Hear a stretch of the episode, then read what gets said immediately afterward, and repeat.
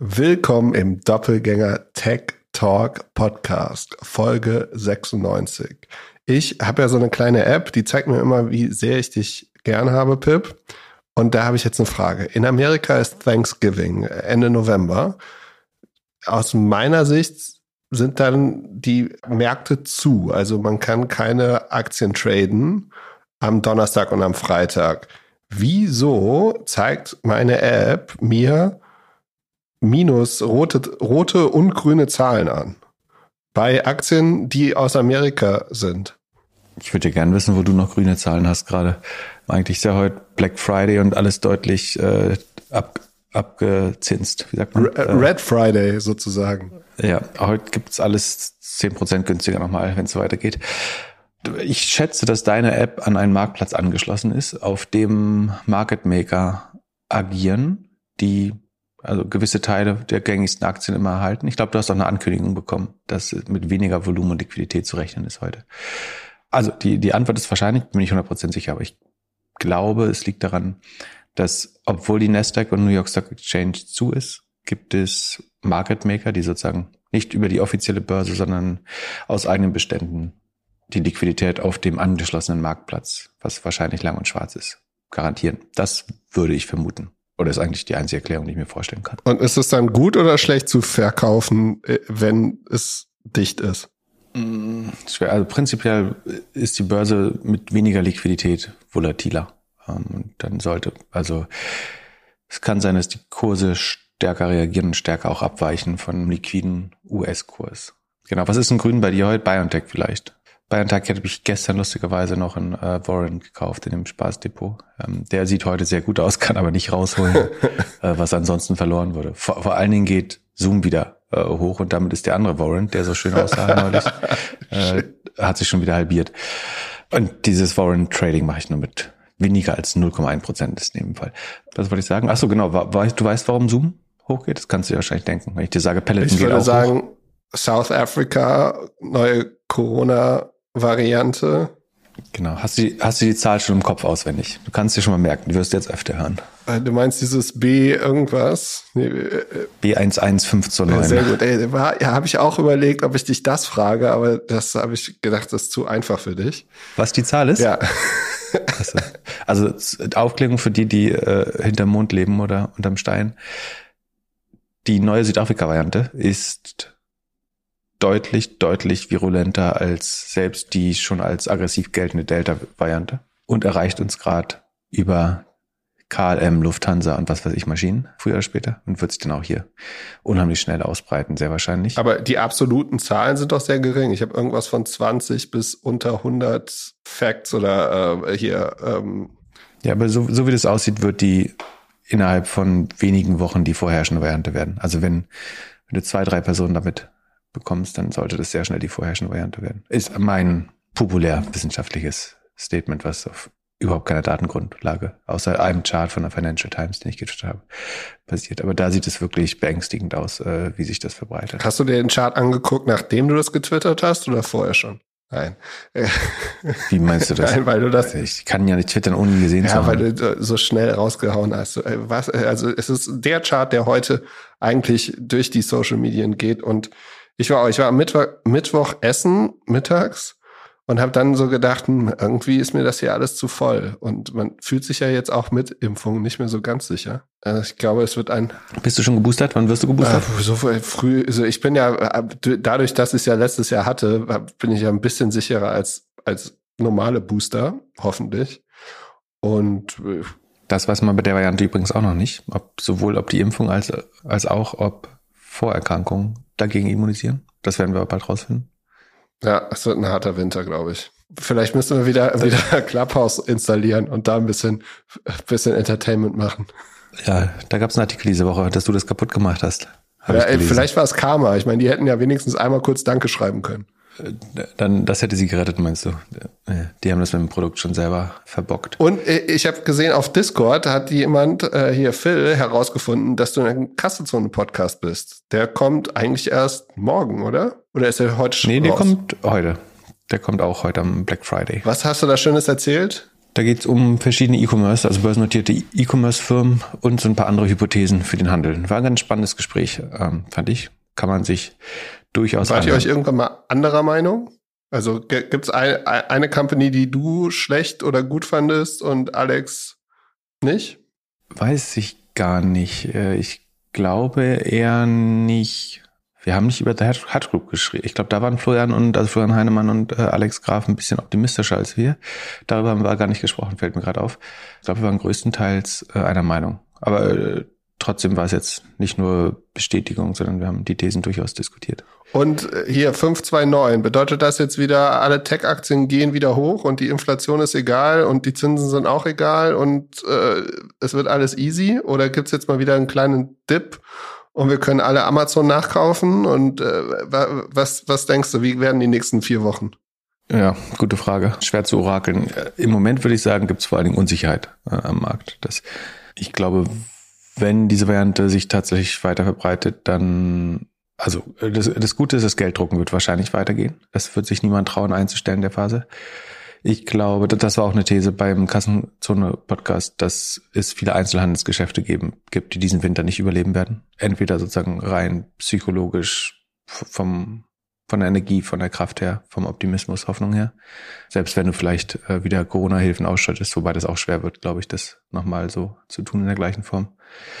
Ich glaube ehrlich gesagt nicht, dass Peloton und Zoom so viel extra Potenzial dadurch haben. Das halte ich für tendenziell äh, falsch, die jetzt wieder auf die alten Kurse hochzutreiben oder auch nur in, in die Richtung tendenziell hilft, würde es natürlich helfen, aber ich glaube nicht so stark, dass, ich, dass, dass man die Trendumkehr bei Zoom jetzt nochmal deutlich sehen wird. Vielleicht schrumpfen sie jetzt nicht so, wie wir letztes Mal behauptet haben, aber ähm, schnell wachsen werden sie, glaube ich, auch nicht.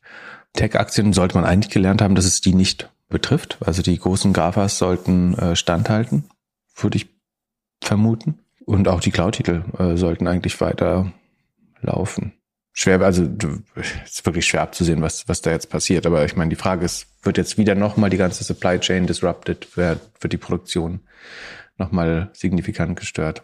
Alles sehr schwer abzusehen. Dann lass uns kurz mal unseren Disclaimer einspielen. Hallo, hallo, hier ist der Florian Schwantner, Gründer von Runtastic, Co-Founder von Tractive und jetzt wieder am Start mit Leaders 21. In den letzten Jahren habe ich doch einiges an Learnings machen dürfen, aber noch viel mehr darf ich jetzt zweimal wöchentlich dank des Doppelgänger Tech Talk Podcast lernen. Des Weiteren ist mir aufgefallen, dass es eine starke Korrelation zwischen den Namen Philipp und erfolgreichen Podcasts geben dürfte.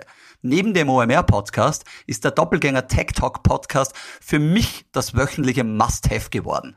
Lieber Pip, lieber Philipp, als Business Angel, Anleger und risikoaffiner Mensch schätze ich euren Input sehr. Danke dafür in meinen Namen, aber wahrscheinlich auch im Namen vieler anderer tausender Menschen.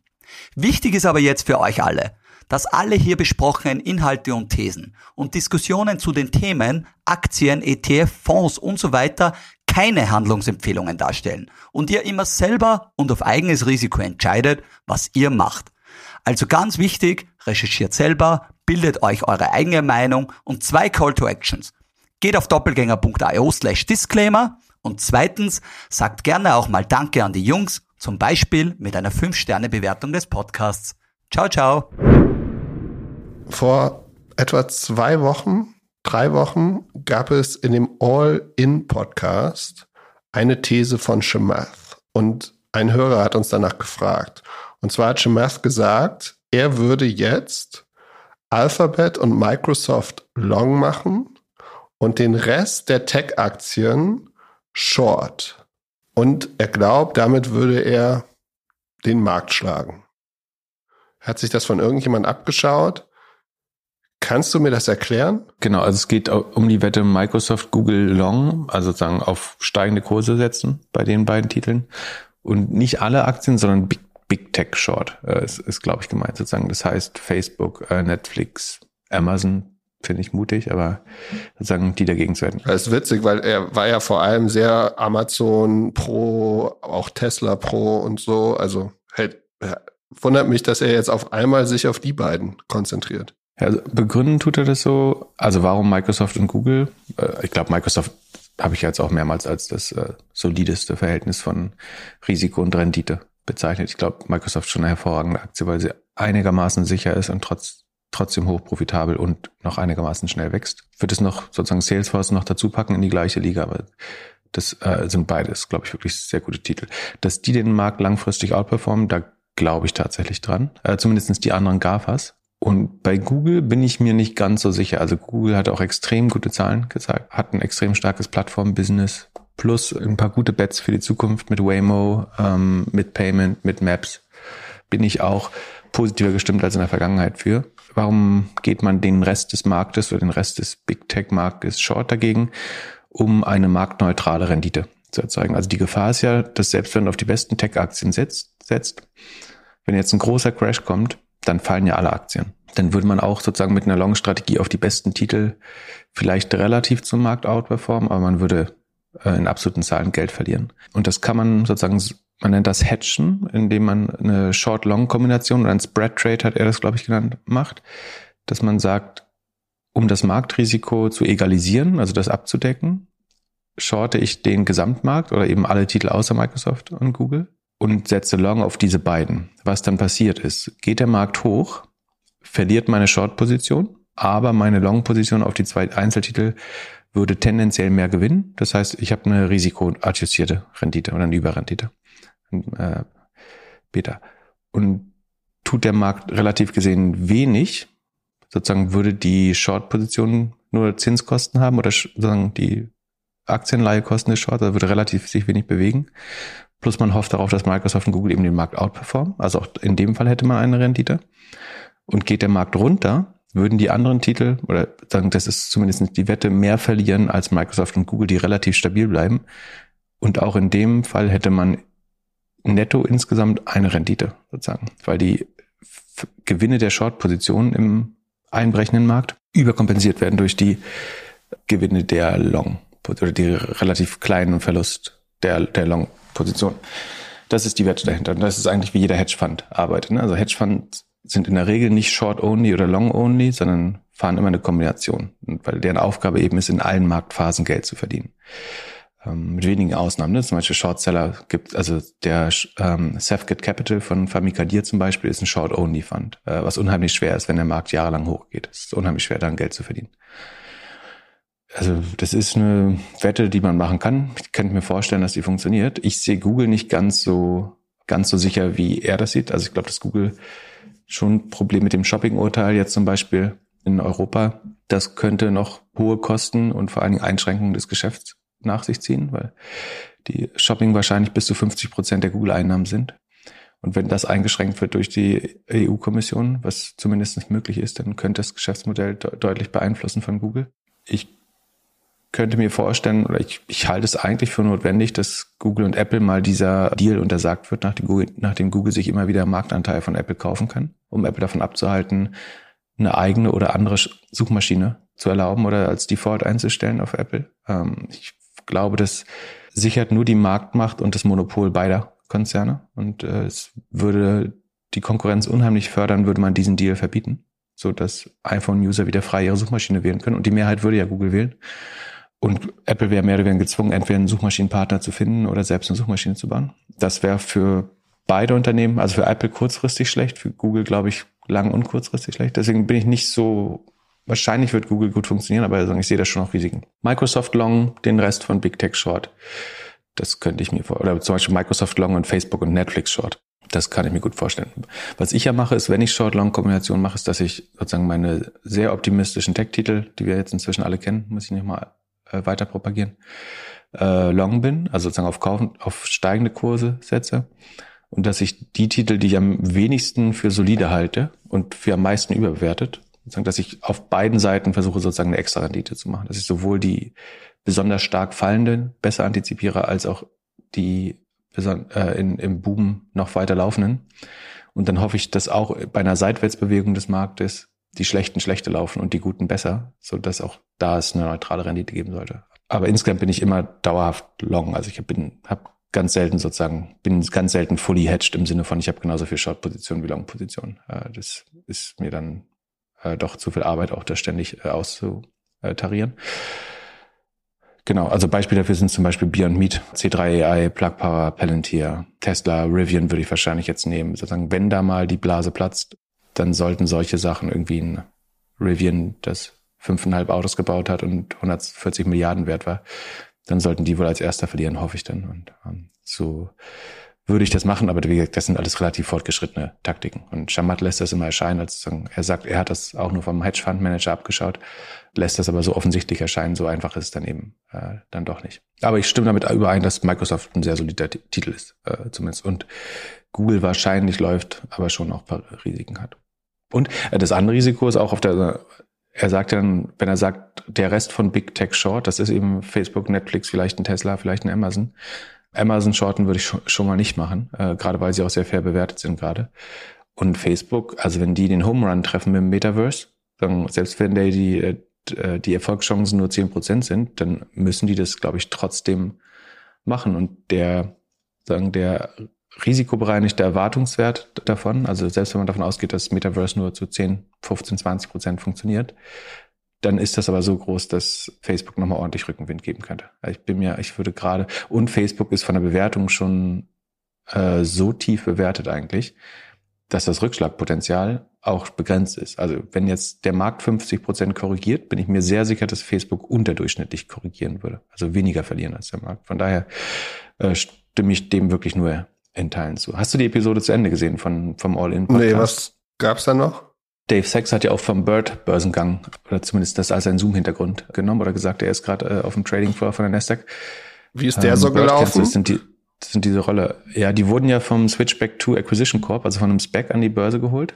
Du weißt ja, dass alle Specs für 10 Dollar an die Börse kommen. Ja. Der war beim Börsengang noch 8 Dollar wert, äh, heute ist er noch 6 Dollar wert und hat seit dem, seit dem Merger, also seit dem quasi Börsengang oder der Vereinigung der Companies 26 Prozent verloren. Also, und auf diese 6 Dollar teure Aktie entfallen pro Aktie allein 4 Dollar Verlust in den letzten zwölf Monaten.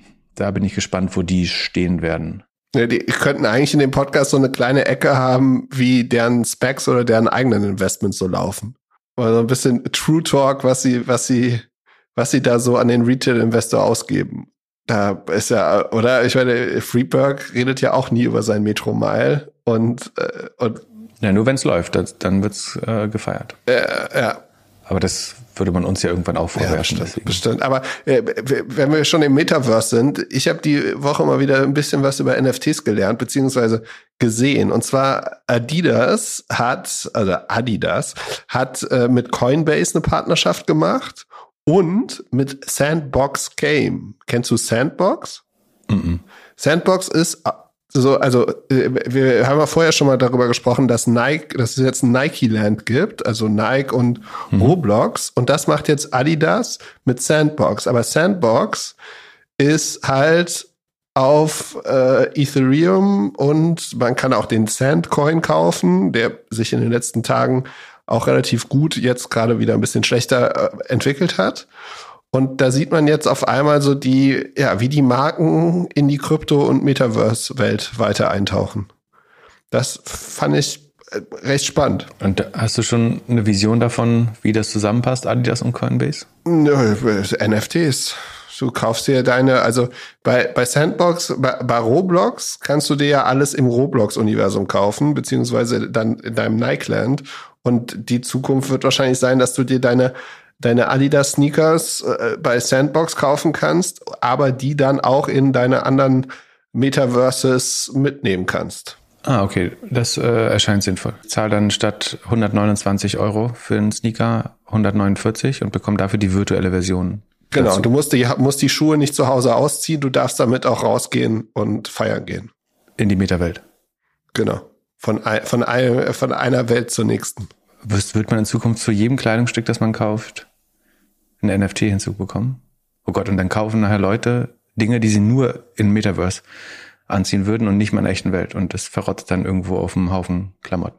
Obwohl man kann es öffentlich auch ohne kaufen, weil dann ist die Gross Margin ja noch höher. Wenn sie nur das Digitale verkaufen, ist es ja nochmal viel spannender. Ja, ich hatte die Tage überlegt, jetzt kommen ja bald. Aber ist das, ist das nicht die, Entschuldigung, ist das nicht die Lösung der Fast Fashion? Problematik. Wenn wir im Metaverse sind, dann kann man so viel Sachen äh, tragen, wie man will, ohne damit äh, ständig irgendwelche Flüsse zu verschmutzen und Kinderhände wund zu feilen und was weiß ich. Das wäre doch cool, dass Leute alle zwei Wochen ihre Klamotten komplett ändern können, rein virtuell und dafür nicht mehr der ganze Kram durch die ganze Welt geschifft werden muss. Was denkst du, welcher wird der erste Fast Fashion Anbieter im Metaverse? Also jetzt mit Adidas, Nike ist ja jetzt noch, kann, könnte man sagen, ist ein bisschen Premium so. Äh, wer, wer wird denn jetzt der, also wird H&M der nächste sein?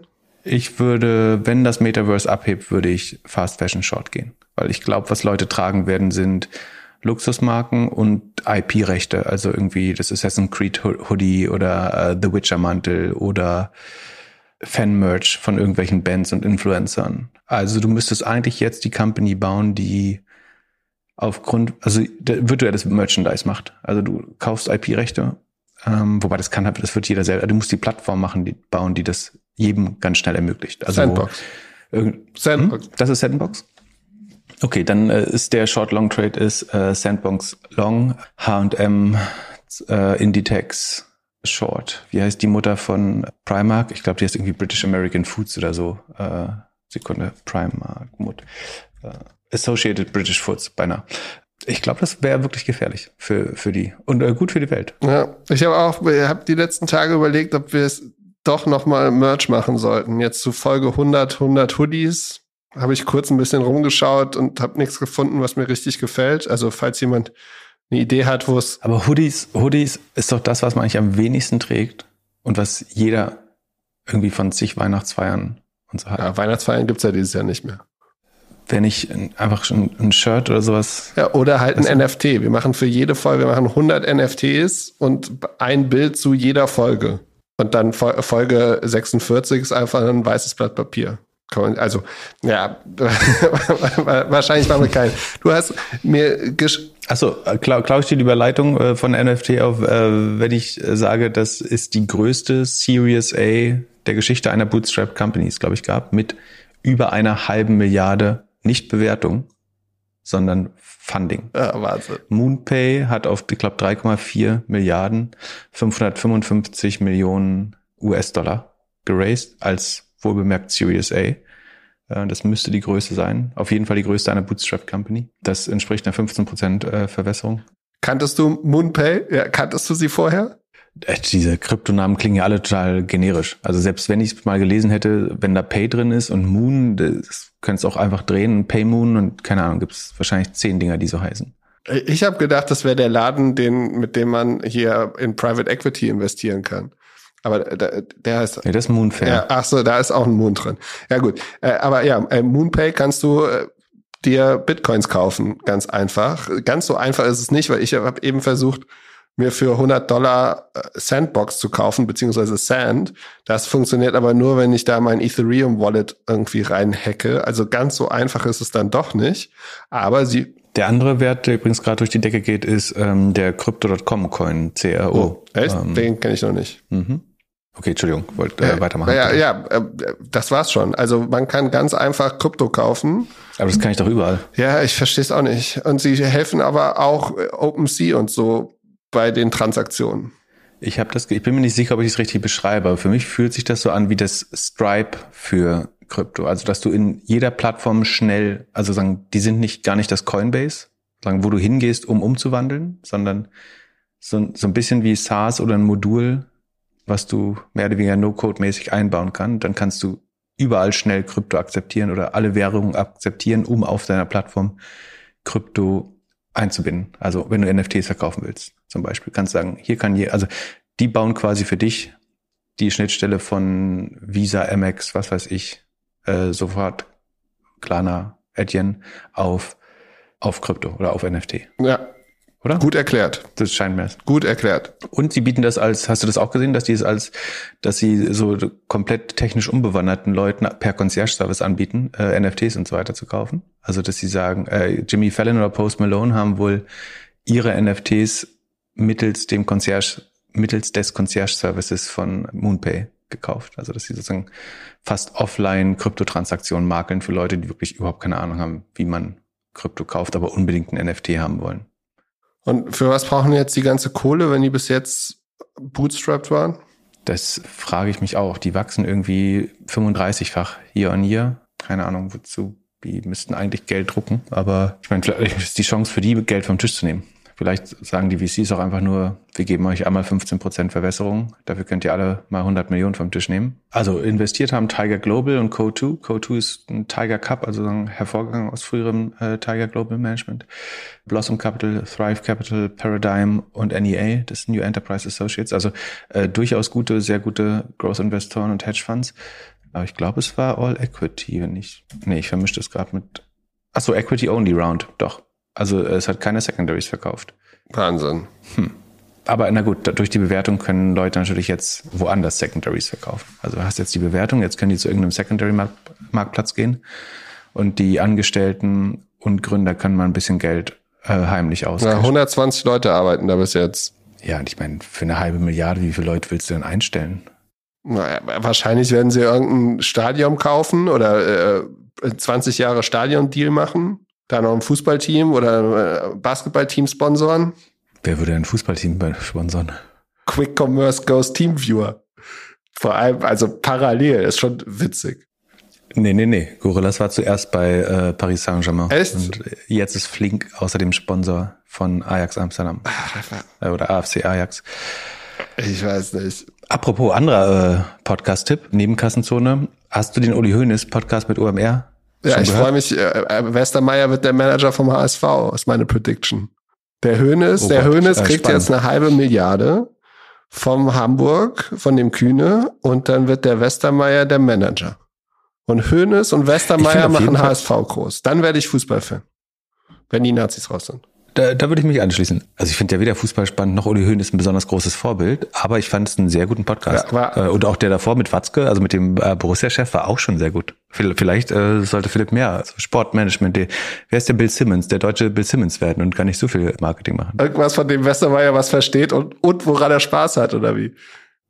Das habe ich nicht gesagt. Ich, ich finde nur, dass die qualitativ sehr rausgestochen haben, die äh, beiden Fußball-Podcasts. Also die drei besten dieses Jahr fand ich Hönes, Watzke und ich glaube äh, Gabor Steingart fand ich tatsächlich noch noch extrem gut. Ja, die, äh, was auch gut war, war mit Michael von von Spotify. Also es ist halt auch ein Thema, wo Philipp voll drin ist über Podcasts. Mhm.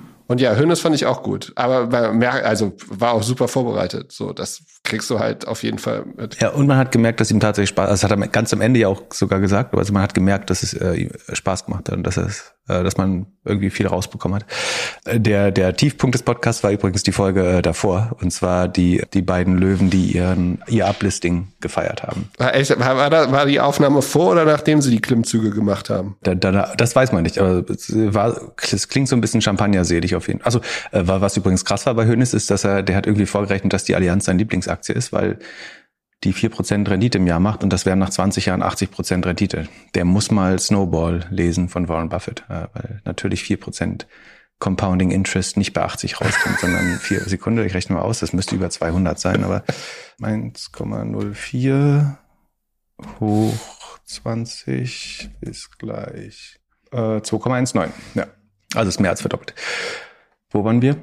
Ach genau, so, Social Chain, ähm, die beiden Löwen, die eher Lachmöwen oder weiß gar nicht, wer es nennt. Ich fand Disgrace, würde man im Englischen sagen. Ich habe es nicht gehört. Mein, mein Twitter-Kommentar war, ähm, jetzt machen wir schon Meta-Podcast hier und kommentieren noch einen Podcast. Aber, aber das, das war wirklich eine äh, Ereignis, also mit einem sehr starken Höhen- und sehr starken Tiefpunkt.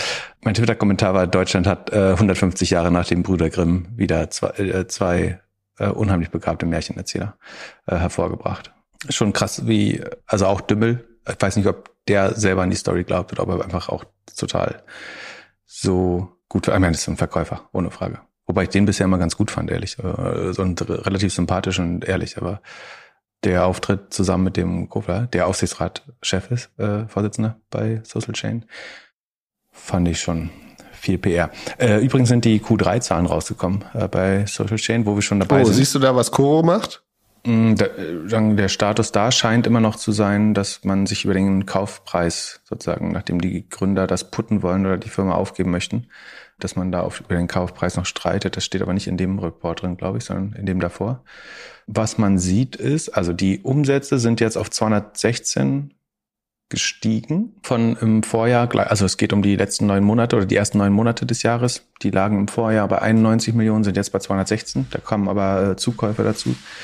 Ähm, das heißt, es ist organisch nicht ganz so viel. Was ganz spannend ist, dass im Halbjahr hatten sie 160. Und wenn man jetzt 216 minus 160 rechnet, müsste man bei 56 sein. 160 durch 2 sind 80. Das heißt, die, das Quartal ist schlechter als mindestens eins. Was, was kann man daraus ablesen? Ja, ist schlechter als mindestens eins der Vorquartale vielleicht schlechter als beide Vorquartale. Und die Gross Margin ist von 45,4 im Vorjahr auf 34,2 runtergegangen. Damit wird es schon nicht einfacher, D2C zu machen. Darum ist dann auch die EBIT-Marge oder EBITDA-Marge von 4 auf minus, also von minus 4 auf minus 4,9 weiter runtergegangen.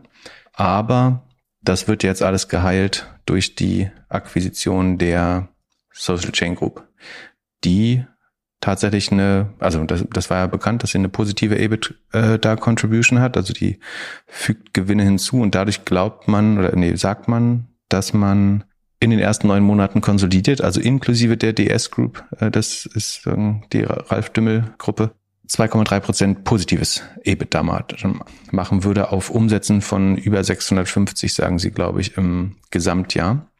Dann hätte man insgesamt zumindest eine profitable Company die, glaube ich, aber dann unheimlich langsam wachsen wird, weil dass du diese, du hast jetzt ähm, Sekunde, das sind 478 zusammen, 216, also man hat jetzt 50 Prozent Social Chain oder alte Social Chain, die meiner Meinung nach auch hauptsächlich anorganisch gewachsen ist oder eben durch stark durch Coro getrieben äh, und Glasenbio und die eher langsam wachsende DS-Gruppe dazu. Das kann ich mir nicht vorstellen, dass die, also ich meine, die können halt weiter akquirieren, wenn sie nochmal, also machen eine Kapitalerhöhung. Den, Invest, den institutionellen Investoren konnte man die Aktie für immerhin 46,40 Euro äh, andrehen. Der Kurs heute ist bei 42,66. So, da ist Ralf Dümmel schon ein Zehntel, nee, fast 20 Prozent ärmer geworden. Ja, gepiekt an dem Tag, an dem die Manager-Magazin-Artikel rausgekommen ist.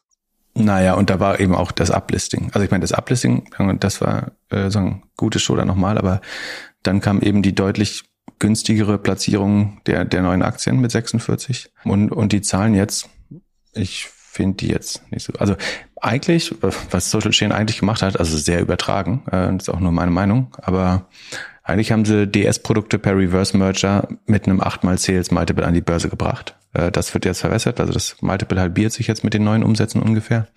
Aber viermal Sales ist immer noch gut, glaube ich, für, für den Laden. Bin gespannt, ob was die noch finden, was man dazu kaufen kann. Oder ob sich, also wenn die Margenentwicklung so weitergeht, also wenn jetzt noch äh, DS-Produkte hinzukommt, wird die Gross Margin eher Richtung 30 gehen, weil der sozusagen mit dem, mit seinen innovativen Pro Produkten sozusagen weniger Marge hat als die D2C-Modelle. Damit wird es dann eigentlich auch schwer, damit ist eigentlich schon klar, dass es schwer wird, die DS, also was haben wir gesagt? 34 war die TSC, also Social Chain Gross Margin, Sekunde, 34,2. Die gemischte ist 31. Das heißt ja, die von DS müsste irgendwo bei zwischen 27 und 28 sein. Und das wird schon schwer, da im Internet den, äh, also die innovativen Produkte abzusetzen mit einer 28 Prozent Gross Margin. Da bleibt nicht viel für Marketing übrig. Also ich glaube immer noch, da gibt es beschränkt viele Synergien, aber wir werden es ähm, rausfinden, was die beiden Löwen daraus machen. Sehr schön fand ich den Titel auch äh, vom Alles auf Aktien Podcast. Großes Lob dafür. Äh, aus zwei Löwen werden Bettvorleger. ähm, fand, fand ich auch sehr schön. Ja, ja, es wird, glaube ich, keine einfache Zeit. Äh, ja, für mich wäre das nichts. Ich, ich finde auch, äh, du hast ja auch diesen Holding-Abschlag. Also da wird ab und zu wird es da mal ein Team geben oder eine Firma, die halt da outperformt, aber die müssen ja irgendwie einen Weg finden, um das alles zu managen und irgendwie ja, alles groß zu machen.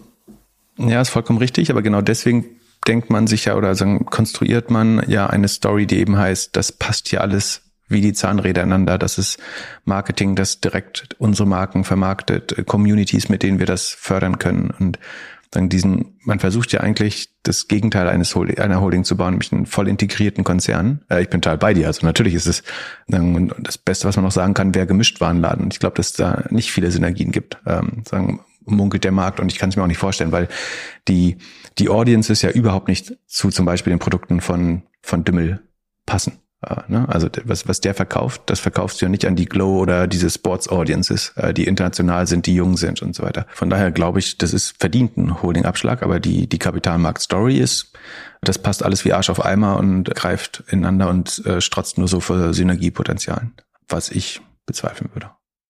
Ich habe gestern Abend so ein bisschen durch eine Shopping-App gescrollt, gecheckt, was es so Black Friday vielleicht für mich gibt kam dann dazu, dass ich nichts brauche, ich nichts kaufen werde. Und irgendwie fand ich so das auch langweilig, da so durchzuscrollen. Wenn man sich jetzt äh, dann in der Vorbereitung für heute habe ich mir nochmal äh, Pindudu angeguckt. Äh, also Pinduoduo. Also Pinduoduo. Nicht so schwer. Pinduoduo. Für also äh, der drittgrößte E-Commerce-Laden aus China. Nach Alibaba und JD. JD.com. Ähm, mhm. Und man kann ja auf YouTube so schöne Videos sehen, die einen da so durchführen. Das ist ja schon ein bisschen mehr Zukunft, als wir so im E-Commerce haben. Oder hat dieses Team-Buying und dieses Entertainment im Kaufen irgendjemand in Europa oder in Amerika schon mal gut gelöst? Ja, genau. Also Pinduoduo macht ja Team-Buying, Gruppenkäufe. Also man kann sich zusammentun und Klopapier sozusagen in, in 300er Packungen kaufen oder so, ne? Ja, ja, du kannst alles kaufen, du kannst alles sofort kaufen, es ist günstig und es wird günstiger, wenn du es teilst und andere Leute es auch kaufen. Es ist tatsächlich so, dass mit eins der Bestseller äh, sind Taschentücher. Aber jetzt mal losgelöst davon, so die Idee im Checkout zu. Wofür brauchen die ganz? Na gut. Weil wenn du im Checkout, äh, also stell dir vor, du bist im Checkout, du kriegst das, das Produkt wird äh, erst verschickt, wenn zwei deiner fünf von oder zehn deiner Freunde das Produkt auch kaufen. Welchen Effekt hat das?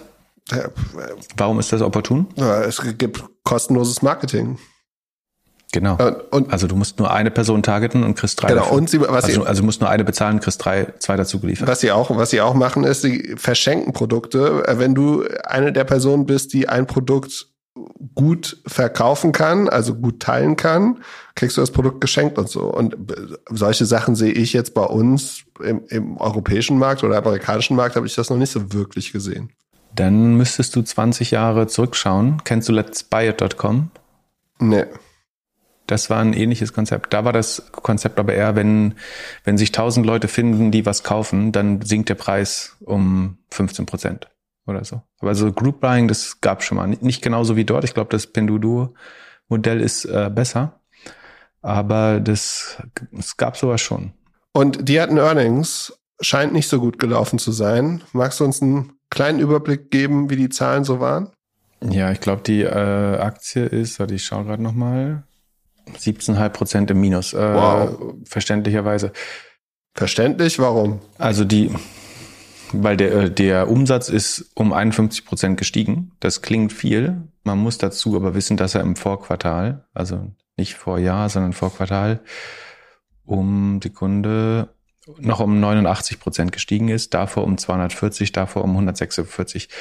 Also das Wachstum hat sich verlangsamt und dieses Quartal liegt mit 21,4 Milliarden RMB, das ist Yuan oder Yuan Renminbi, die äh, chinesische Währung, unter den 23 Milliarden des Vorquartals. Also man ist das Quartal zu Quartal geschrumpft. Das Positive ist, man hat, also man ist Break-Even. Im Vorquartal hatte man noch äh, Verluste gemacht im, oder im Vorjahresquartal. Inzwischen macht man positiven Deckungsbeitrag oder äh, Gewinne. Aber das Wachstum ist halt, hat sich äh, verlangsamt. Und da ist jetzt die Frage, warum? Hast du Ideen?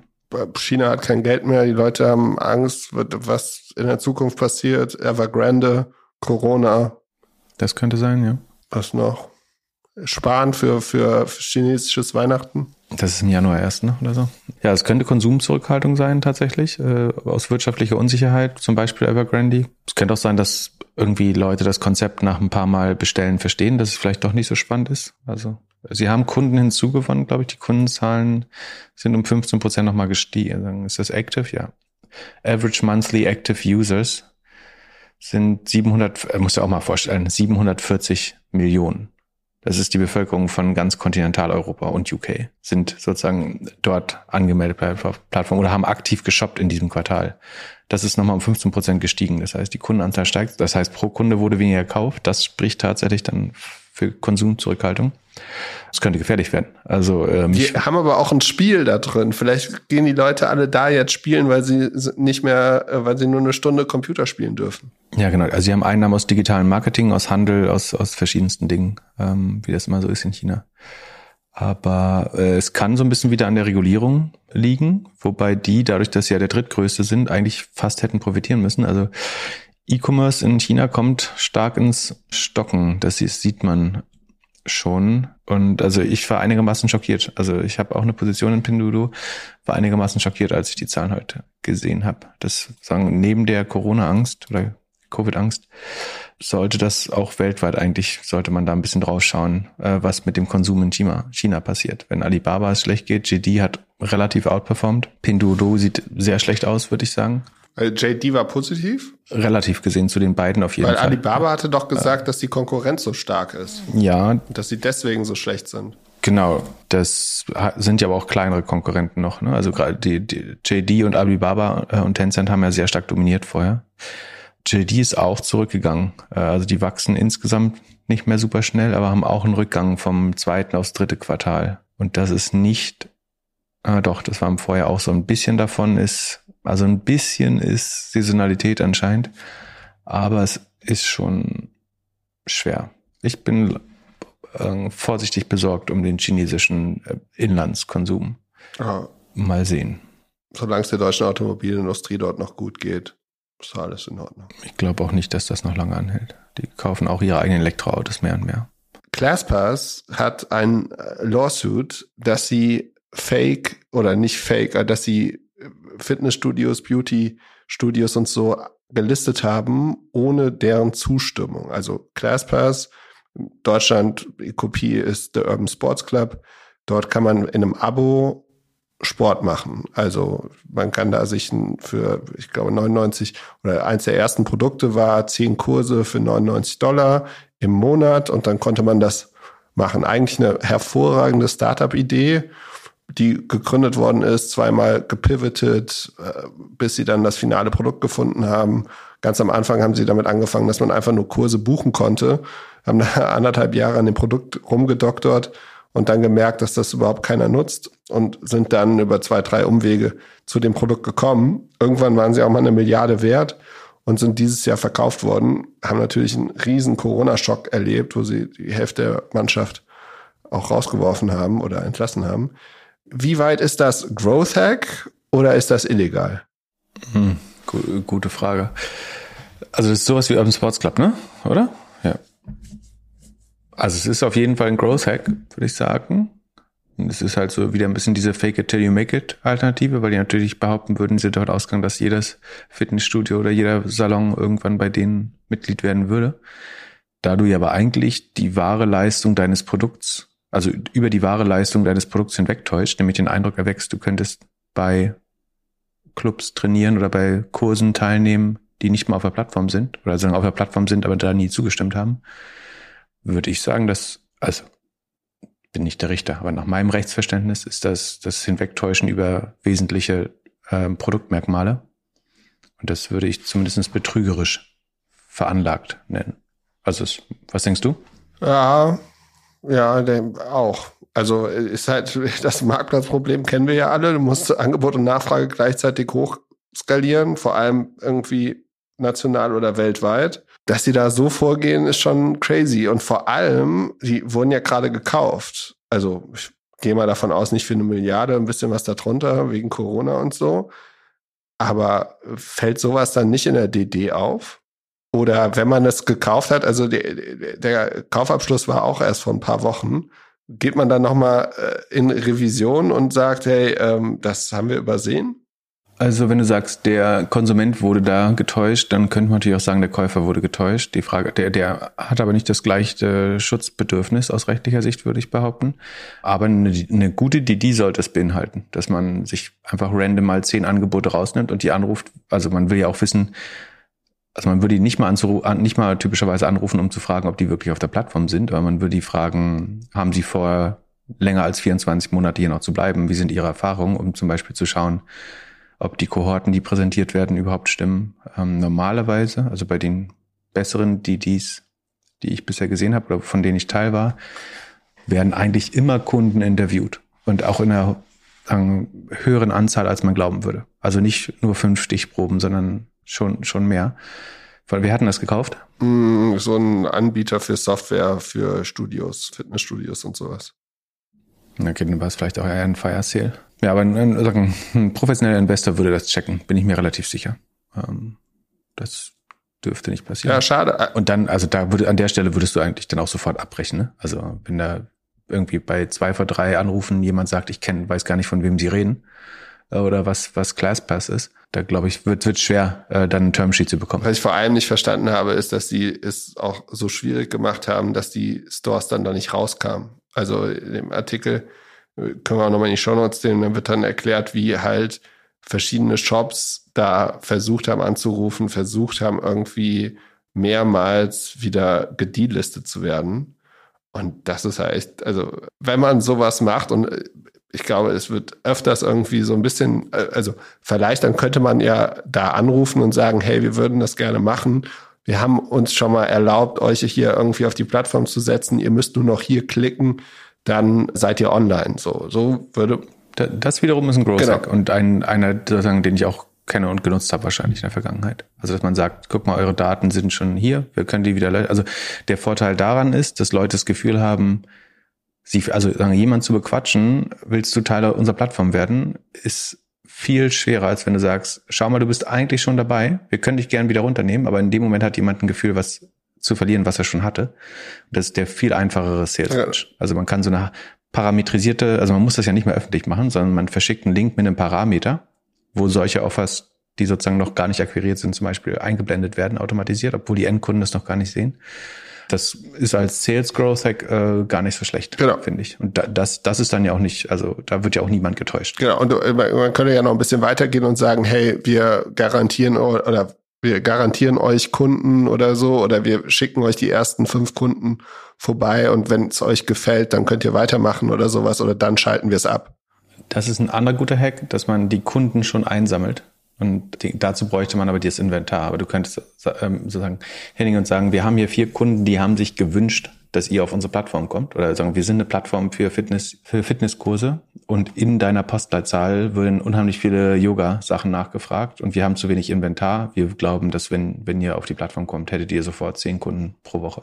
Genau. Und dann halt aber auch immer Opt-out, relativ schnell wieder aus der Nummer rauskommen. Ja, mhm. äh, interessant. Eigentlich schade, dass so News da rauskommen, weil ich fand die Marke immer recht angenehm und die Story gut. Mal gucken. Jetzt sind sie wahrscheinlich eh verkauft und irrelevant in den nächsten Monaten. Gibt es eigentlich einen äh, Classpass für Golfplätze? Ja, es haben immer mal wieder welche versucht, aber ist schwierig.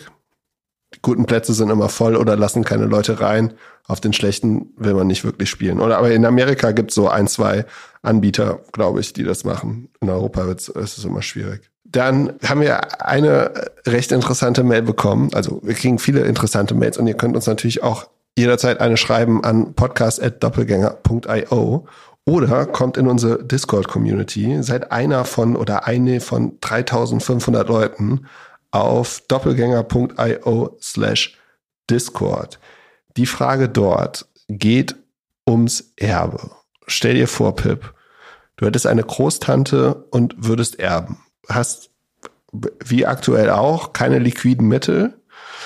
Und das Erbe ist so viel, dass du Erbschaftssteuer zahlen musst. In total geht es darum, dass du ein, äh, drei Sparkassenimmobilien, ein Aktienfonds da, da sind 100.000 Euro drauf und ein Haus 700.000 Euro mit zwei Wohnungen, Kaltmiete 1600 Euro im Monat. Und ja, auf das Ganze fällt eine Erbschaftssteuer von 300.000 Euro. Nun hast du natürlich, wie immer im Leben, verschiedene Optionen. Du könntest die Aktien auflösen und Immobilien behalten Du könntest Immobilien verkaufen und das Geld investieren. du könntest einen Kredit aufnehmen und damit dann die Erbschaftssteuer abzahlen. Was würdest du machen? Und halt den Kredit durch die Mieteinnahmen wieder refinanzieren. Ich würde Variante D nehmen, die, die nicht gelistet ist. Erbe spenden? Ähm, nee. Also die drei, das hier steht Sparkassen, Immobilien und Aktienfonds. Das heißt irgendwas von DK Invest wahrscheinlich. Die würde ich wahrscheinlich so oder so verkaufen und in ETF wandeln, ehrlich gesagt. Also ich glaube, weiß jetzt nicht, ob irgendeiner der DK-Fonds wirklich den Markt langfristig outperformt, ähm, ob die ihre Gebühr wert sind. Das heißt, das würde ich vielleicht so oder so machen, dass man das anders anlegt, das Geld, was in den Aktien- und Immobilienfonds ist. Von Immobilienfonds habe ich keine Ahnung. Äh, ich, ich halte es für kein gutes Investment, aber ich kenne mich auch nicht gut aus damit. Aber die, die DK-Aktienfonds sind, glaube ich, keine großartige Langfristanlage. Denn da würde ich eher einen ETF nehmen. Ich würde das dann aber nicht nutzen, das daraus entstandene Geld nicht nutzen, um die Steuern zu zahlen, sondern ich würde das wiederum langfristig anlegen und die Steuern würde ich zahlen, indem ich das Haus beleihe. Also hier steht, der Wert ist 700.000. Da sollte man ohne weiteres 300.000 gegen aufnehmen können. Und das wiederum würde ich tun, damit die Steuerlast zahlen und mit den 3.200 Euro Kaltmiete, äh, selbst nach Verwaltungskosten und so weiter, glaube ich, sollte man diesen Kredit. Bei den jetzigen Zinsen kann man sich idealerweise auf 20 Jahre äh, festschreiben lassen oder halt 10, 15 Jahre. Und dann sollte man den irgendwie über längere Zeit gut abzahlen können. Das hielte ich für die beste Variante, ehrlich gesagt. Ja, ich würde in der aktuellen Lage auch eher Immobilien halten als verkaufen. Genau. Und da sieht man auch, wie einfach das teilweise ist, die Erbschaftssteuer zu bestreiten. So, man muss halt einen Teil wieder verpfänden oder ähm, eine Hypothek aufnehmen auf die Immobilie, die vererbt worden wurde. Dann gehört sie einem halt erst nach Sekunde, ja, vielleicht nach 15, 20 Jahren wieder. Und dann hat man sie trotzdem noch quasi geschenkt bekommen. Also nach, der, nach dem Ablauf der Zeit. Ähm, das kann, das kann man genauso mit dem Unternehmen machen, auch. Also das kannst du auch beleihen, kannst du Staat als stillen Teilhabe zulassen oder anders Geld dagegen aufnehmen. Von daher. Und, und dann genau. könnte er natürlich auch ein bisschen was in den neuen ARK Invest Fonds stecken. Da soll es ja jetzt super Renditen geben. Das wiederum halte ich ebenfalls nicht äh, für die beste äh, Verwendung der Mittel. Aber ja, Casey Wood hat angekündigt, dass sie jetzt ein ARC Long Short Hedge Fund bauen will, mehr oder weniger. Also oder einen ETF, der schon, also was ist denn das dann genau eigentlich? Eigentlich ist es ein Hedge Fund, aber auch ein ETF, der äh, shorten kann. Also noch mehr Risiko, noch mehr Rendite, aber auch vielleicht ein Totalverlust. Genau, sie nennt das Arc auf Steroiden und ich dachte erst, okay, die versucht jetzt sich freizeichnen zu lassen, dass sie auch Short eingehen kann, um sich gegen den Markt zu versichern. Das, was wir ganz am Anfang erklärt haben. Das könnte ja ein Anzeichen sein, dass sie auch eventuell eine Implosion der Kurse sieht und deswegen versucht jetzt einen Fonds zu machen, der sich hatchen kann. Aber nee, sie will sozusagen nicht Hatching machen, sondern Double Down. Nämlich sie will die Disruptionsgewinner long gehen und zusätzlich die Verlierer short. Was ich wiederum gar nicht so für schlau halte, weil wahrscheinlich ist die, die also wenn du 100.000 bisher long anlegst, dann sagen, sind die relativ gut gelaufen. Wobei ihr, ihr Fonds ist, ähm, glaube ich, Sekunde 15 Prozent negativ. Wahrscheinlich startet es heute eher 18, 19 Prozent negativ, während der S&P 500 25 Prozent hoch ist dieses Jahr. Also so gut laufen ihre Fonds nicht. Aber warum jetzt das Shorten von irgendwelchen Value-Titeln besser laufen soll als das Long seinen Tech-Titeln, äh, verstehe ich nicht. Es sei denn, sie glaubt, dass die Tech-Titel zwar, zwar gute Investments sind, aber auch schon zu hoch bewertet. Dann könnte man sagen, ich kann ja in die gleiche Richtung wetten, wenn ich Short gehe an, in die Value-Titel, die disruptiert werden von den neuen. Also kannst zum Beispiel sagen, Tesla noch Long zu gehen, ist mir eigentlich zu teuer gerade. Deswegen gehe ich stattdessen Short Ford oder äh, Short GM, weil die da drücke ich letztlich die gleiche Überzeugung aus, nämlich dass Tesla äh, der größte Autobauer der Welt wird und muss mich aber nicht mit der Überbewertung abfinden. Das könnte dann, das ist dann fast wieder sinnvoll. Also die, ja, wird sich schon Gedanken gemacht haben. Wahrscheinlich ist das das Rational, dass sie die Aktien, von der sie, von denen sie überzeugt ist, eigentlich schon zu teuer sind. Deswegen will sie die Verlierer dieser Bewegung shorten, weil das sozusagen kapitaleffizienter wäre gerade. Kann das irgendwie den Markt bewegen? Ist sie so groß, dass das irgendwas, also wenn sie jetzt irgendwo short geht, ist das dann auf einmal ein Prozent mehr Shorts auf irgendeinem Titel? Nochmal bitte? Ist sie so groß, dass sie irgendwie was bewegen kann, dass man sich das dann genauer anguckt, weil manchmal wird ja schon gesagt, so, okay, Katie Woods ist jetzt hier reingegangen, deswegen gehen da andere Retail-Investoren auch rein. Wenn sie jetzt irgendeine Firma shortet, die, die, in der letzten Folge haben wir ja darüber gesprochen, dass man sehen kann, wie viel Prozent irgendwie geschortet sind. Mhm. Also kann es sein, dass sie irgendeine, äh, ein, eine Firma so viel shortet, dass dann auf einmal dort mehr Momentum drauf ist? Unwahrscheinlich. Also die Firmen, die sie shorten würden, sind eben die Disruptionsverlierer, die großen äh, Mischkonzerne und äh, Value-Titel. Das ist unwahrscheinlich, dass sie die tatsächlich bewegen kann. Also und äh, ich glaube schon, also man nennt das so Value Traps, weil man sich auch irren kann. Die sehen natürlich immer so aus, als haben sie eine hohe, hohe Dividendenrendite und sind damit gut abgesichert. Aber wenn das Geschäftsmodell wirklich angegriffen wird, dann kann sich das eben auch ganz schnell ändern. Aber ich glaube trotzdem, dass es gar nicht so einfach ist, gegen die äh, zu wetten. Also ich würde den, den Fonds jetzt nicht kaufen. Und du siehst eben auch an der Performance dieses Jahr, das ist ja, was ich letztes Mal bei einem anderen Fonds erzählt habe, dass das halt mit viel Risiko und Momentum erkauft ist, diese Überperformance. Und dieses Jahr, und das ist das absolut zu erwartende Ergebnis, dass wenn du letztes Jahr irgendwie 80 Prozent oder was die gemacht hatte, macht, dass man halt dieses Jahr mal 15 Prozent verliert und marktbereinigt, also gegen S&P 500, sogar 40 Prozent verloren hat, quasi. Wobei das nicht der faire Benchmark ist. Ihr Benchmark wäre der, ich guck mal kurz, was der Nasdaq Year to Date ist, ähm, aber der ist auch besser als sie. Nasdaq Year to Date ist auch plus 25 Prozent. Also doch, dann ist sie 40 Prozent unter Benchmark eigentlich. Ja, so, so ist es halt, wenn man sozusagen die Welle voll mit hochreitet, dann geht man auch wieder runter irgendwann. Nächste Woche haben wir Earnings von Elastic und Salesforce. Irgendwelche Predictions? Salesforce wird abliefern, denke ich. Also Chance, dass sie minimal enttäuschen, aber eigentlich, ich glaube, letztes Mal hat man gesehen, dass man, dass sie sich wieder in Richtung ihrer 25 Prozent, ihr 25 Prozent Wachstum und ich glaube 20 Prozent Marge, wenn ich mich nicht irre, entwickeln. Elastic halte ich ja für relativ günstig bewertet. Es gibt aber so ein bisschen Gefahr, dass das Produkt ein bisschen unpopulär wird und da muss man so ein bisschen aufs Topline-Wachstum gucken, ob das noch schnell genug ist. Unpopulär, weil es nicht mehr genug eingesetzt wird. Genau, also weil die Technologie nicht 100% mehr up-to-date ist und sagen die, die Entwickler so ein bisschen äh, die, die Liebe verlieren für Elastic. Oh, okay. Was haben wir sonst noch Neues für die Thanksgiving-Folge? Auf Twitter sehe seh ich aktuell nichts, aber ich habe noch ein kleines Schmankel aus der Finance Forward Kapital Redaktion. Und zwar ist heute ein Artikel erschienen dass Volocopter wohl seine Spec-Ambition vorerst auf Eis legt. Was insofern spannend ist, weil da gab es vor einem, nicht war es vor einem halben Jahr, also so im äh, Sommer, ja schon mal so ein bisschen eine kleinere Wolte der Crowd-Investoren. Die haben, glaube ich, 700 Crowd-Investoren, die da mal 1,2 Millionen Euro investiert haben. Und das wollte man ablösen mit dem 1% Pflichtverzinsung Mitte des Jahres. Daraufhin haben die Investoren gesagt, wir fühlen uns hier kurz vorm großen Spec-Deal, mit dem wir irgendwie 30, 40 X machen würden, fühlen wir uns rausgedrängt äh, und mit ein Prozent, das nicht mehr Inflationsausgleich ist, abgefertigt. Daraufhin hat man gesagt, okay, dann inkludieren wir euch irgendwie in den Spec-Deal.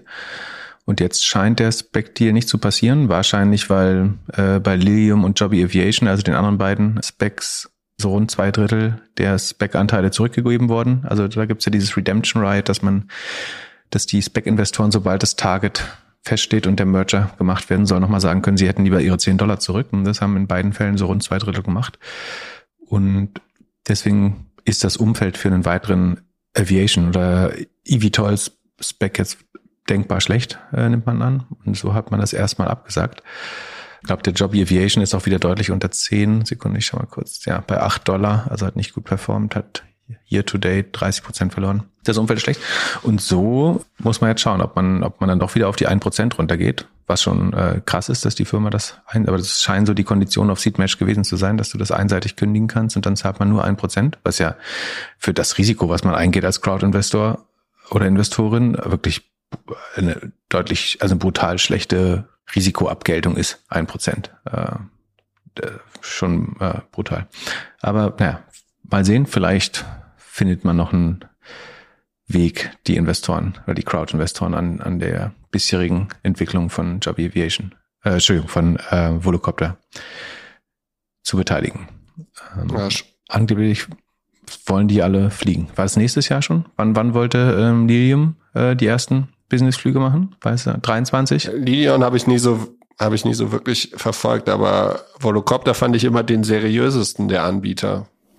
Das dachte ich auch, ja. Die können, also ich meine, die, die können ja schon fliegen, ne? Also die sind halt im Schwebflug, aber äh, das können sie immerhin.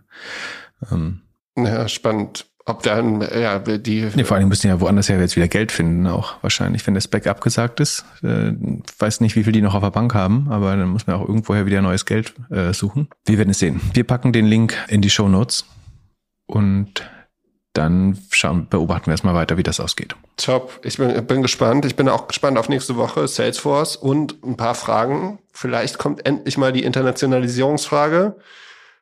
Pip, schönes Wochenende, bleib gesund und mach den Termin für den Booster Shot. Euch auch. Ciao, ciao. Ciao.